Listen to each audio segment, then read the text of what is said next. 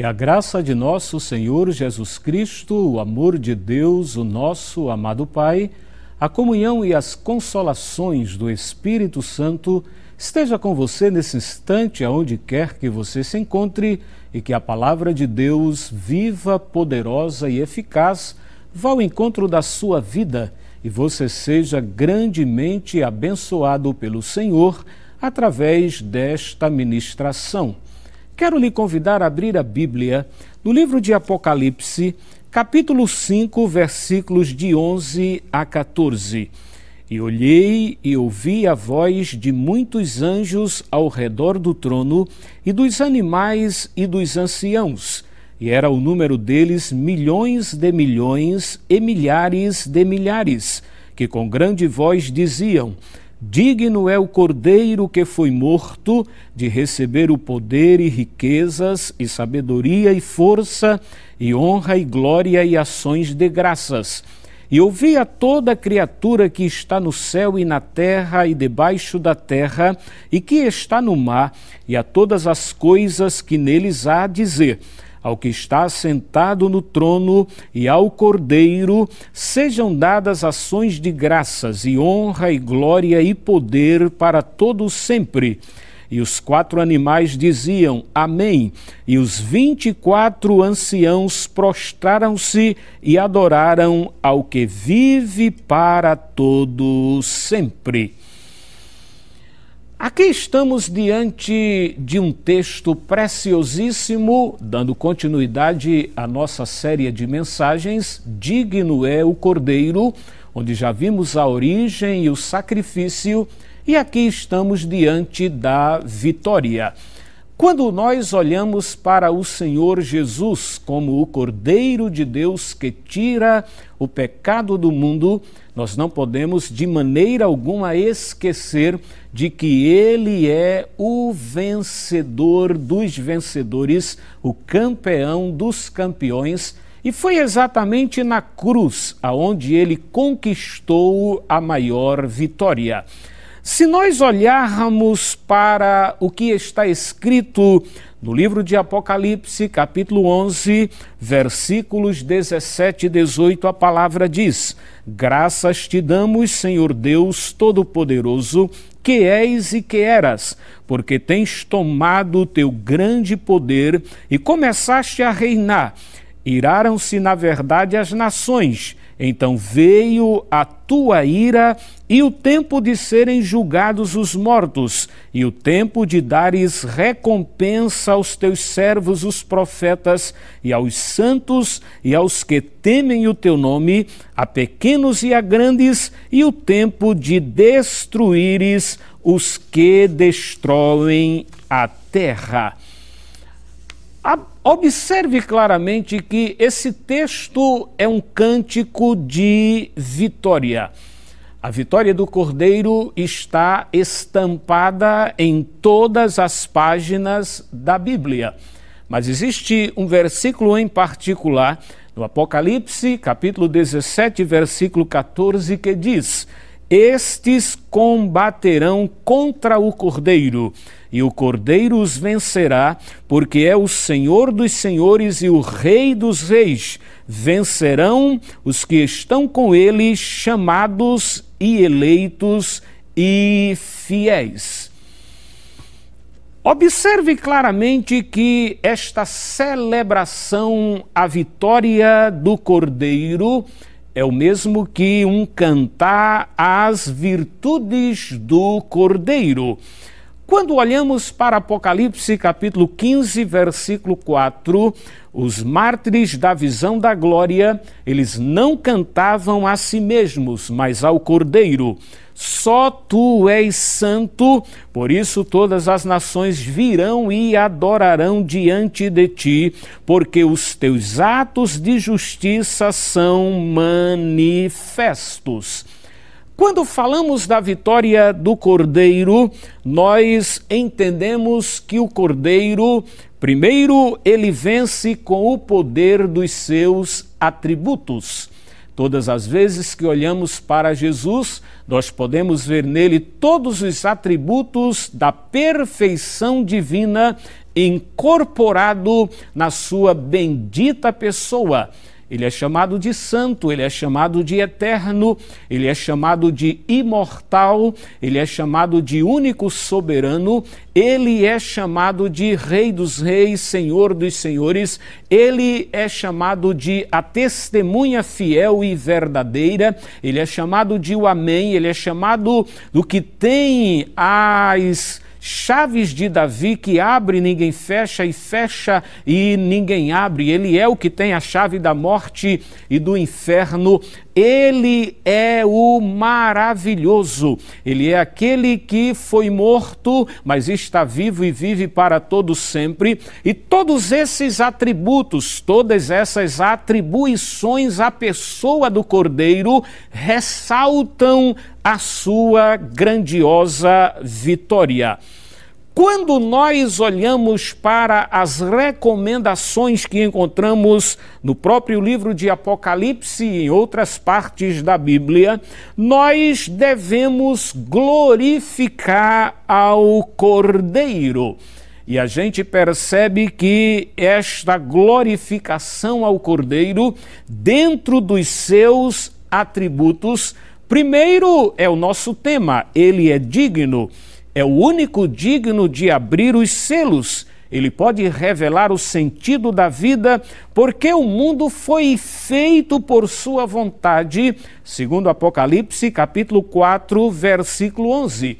Também porque ele expiou as culpas de cada um de nós. Então agora podemos participar da gloriosa liberdade dos filhos de Deus de que fala o apóstolo Paulo em Romanos capítulo 8, versículo 21, embora no texto ele se refere a algo futuro, mas que já podemos desfrutar no presente por causa da vitória do Cordeiro, nós somos livres. Dentro dos atributos apresentados para o Cordeiro também está o atributo da sua santidade. Ele é chamado de santo. Ele é o único capaz de se apresentar santo diante do Pai, como Cordeiro sem defeito e sem mancha. Sua perfeição é a prova concreta da nossa perfeição no futuro. É em direção a Ele que nós marchamos para chegar à mesma estatura que ele alcançou, conforme podemos ver Paulo escrevendo aos Efésios, capítulo 4, versículo 13. Pelo pecado de Adão e pelo nosso, fomos afastados do Deus Santo pela morte de Cristo e por nossa aceitação desta morte, podemos novamente ter comunhão com a santidade de Deus e moldar as nossas vidas por intermédio da convivência com Ele.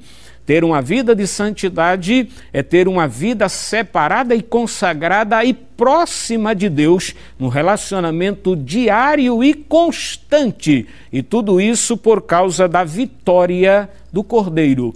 Um outro atributo que nós podemos ver ressaltado, além da dignidade e da santidade, é que ele é chamado de justo.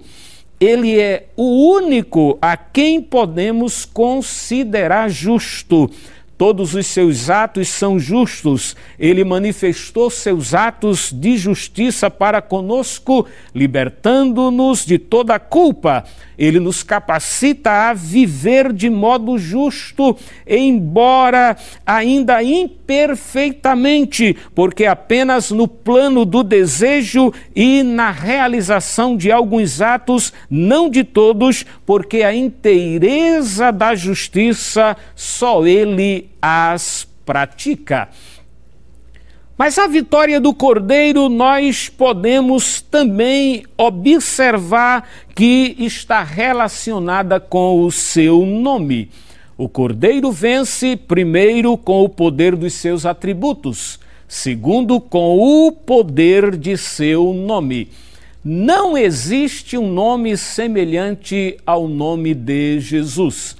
O apóstolo Paulo diz, escrevendo aos Filipenses, capítulo 2, versículos de 9 a 11, que pelo que Deus exaltou soberanamente, ele deu um nome que está acima de todo nome, para que ao nome de Jesus se prostem os joelhos de todos que estão nos céus, na terra e debaixo da terra, e toda a língua confesse que Jesus Cristo é o Senhor para a glória de Deus o Pai.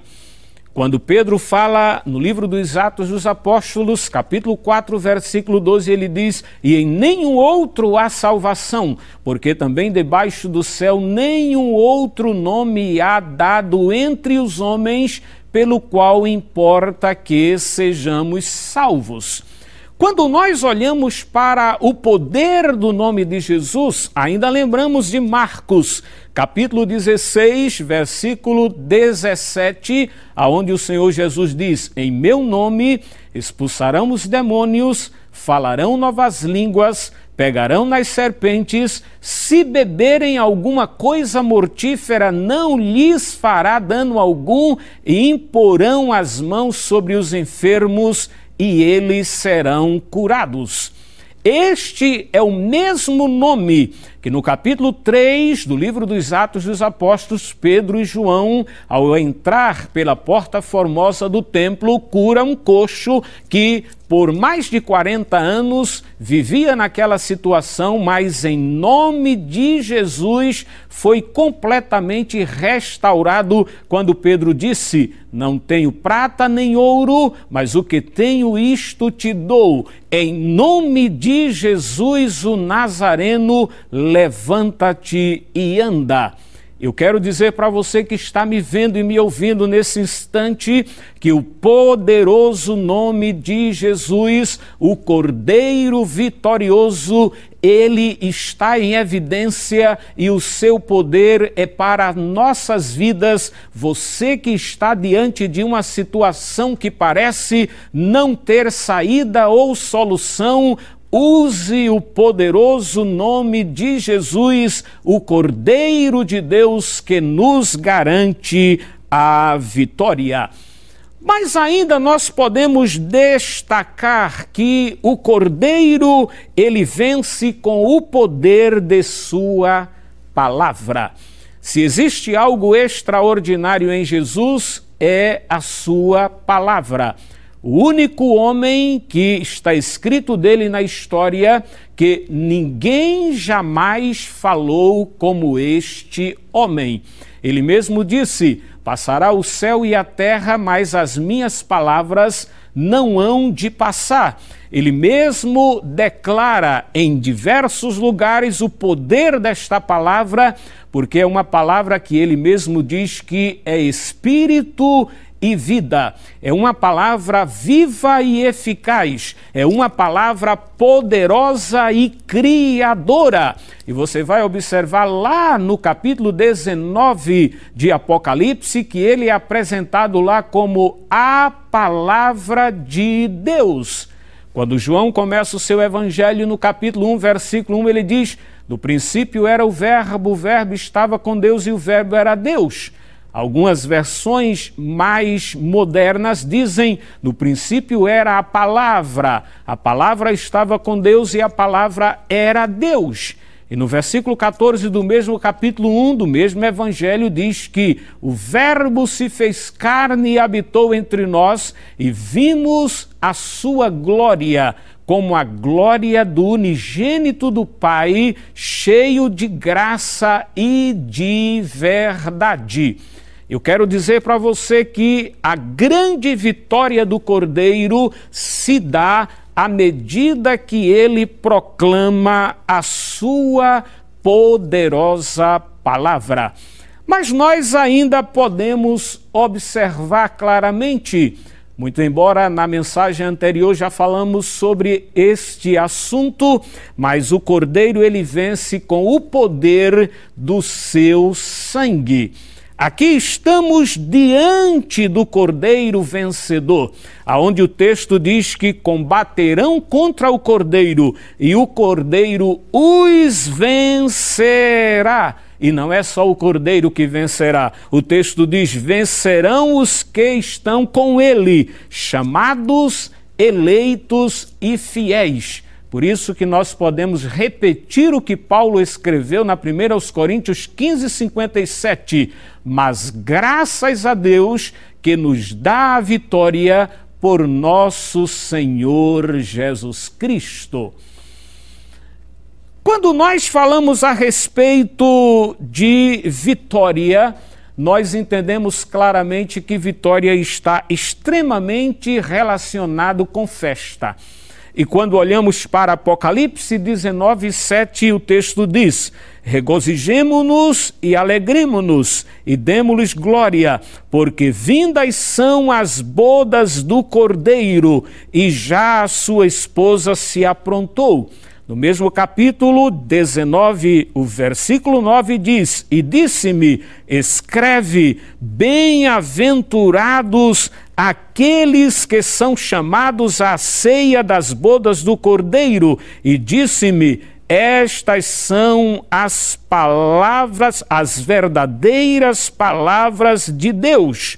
Aí, quando olhamos o capítulo 29, versículo 9 de Apocalipse, lemos: E veio a mim um dos sete anjos que tinham as sete taças cheias das últimas sete pragas, e falou comigo, dizendo: Vem, mostrar-te-ei a esposa, a mulher do cordeiro.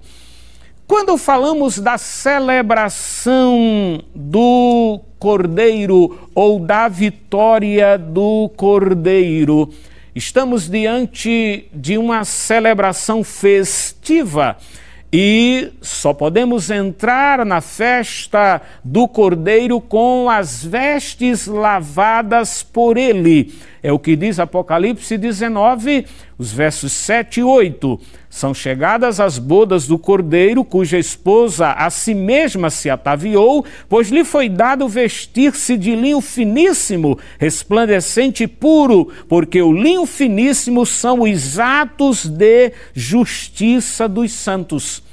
É interessante observarmos que nesta celebração das bodas do Cordeiro, bodas na Bíblia é casamento. Existem versões que dizem que são chegadas ou, são, ou é chegado o casamento do cordeiro e a sua noiva já está pronta. Quando nós olhamos para esta grandiosa verdade, o convite do Cordeiro é para que mantenhamos puras as nossas vestes por meio de uma vida cheia de atos de justiça, vidas que vivam prazerosamente, não por medo de perder a festa, segundo os valores do Cordeiro, festejando desde já esta grandiosa vitória do Cordeiro. Agora deixe-me concluir dizendo algumas coisas, fazendo algumas considerações relacionadas ao Cordeiro e à sua vitória. Por exemplo, a Bíblia fala sobre o trono do Cordeiro. Capítulo 22, versículo 1 de Apocalipse. E mostrou-me o rio puro da água da vida, claro como cristal, que procedia do trono de Deus e do Cordeiro. Ainda Apocalipse 22 e 3, e ali nunca mais haverá maldição contra alguém, e nela estará o trono de Deus e do Cordeiro, e os seus servos o servirão. Que coisa maravilhosa quando nós olhamos para o Cordeiro como o vitorioso aquele que venceu, e a sua vitória se deu exatamente na cruz. Paulo, escrevendo aos Colossenses, no capítulo 2, versículo 15, ele diz que foi na cruz que Jesus expôs os principados e potestades ao desprezo e à vergonha pública, triunfando deles por si mesmo. A gente olha para a cruz de Jesus e aparentemente nós estamos tendo um quadro de derrota. Mas como a visão de Deus é completamente diferente da nossa, nós estamos ali diante da maior de todas as vitórias o triunfo de Jesus se deu na cruz do Calvário. Enquanto ele estava na cruz, pendurado, sendo morto, sacrificado, ele ao mesmo tempo estava triunfando sobre principados e potestades. E é por isso que nós celebramos a sua vitória. Ele venceu. Venceu o pecado, venceu a morte, venceu a Satanás, venceu aos demônios, venceu o mundo e hoje nós podemos celebrar a sua vitória e glorificar o seu nome, porque ele é digno de receber esta adoração. Mas deixe-me mostrar uma outra coisa, fazendo uma consideração dentro do nosso tema, a vitória do Cordeiro. É que Apocalipse ainda apresenta o Cordeiro como pastor. Veja no capítulo 7, versículo 17 porque o cordeiro que está no meio do trono os apacentará e lhes servirá de guia para as fontes das águas da vida, e Deus limpará de seus olhos toda a lágrima. Se existe algo que nós devemos celebrar na vitória do Cordeiro, é o fato do Cordeiro ser o nosso pastor. A gente, quando fala de pastor, lembra logo do Salmo 23. O Salmo 23 diz: O Senhor é o meu pastor, nada me faltará. Mas não é somente isso, a gente também lembra de João 10, aonde Jesus diz: Eu sou o bom pastor e o bom pastor dará vida pelas ovelhas. Agora veja ainda Apocalipse 14, 4 que diz: estes são os que não estão contaminados com mulheres, porque são virgens. Estes são os que seguem o Cordeiro para onde quer que vá. Estes são os que dentre os homens foram comprados como primícias para Deus e para o Cordeiro. Aqui nós temos a apresentação dos 144 mil selados. E aqui o texto nos mostra claramente que eles seguem o cordeiro por onde quer que o cordeiro vá. É muito interessante observarmos que em 7:17 o cordeiro ele serve de guia para as fontes das águas da vida. E aqui em 14:4 ele é seguido por todos e para todas as partes onde vá. Que maravilha!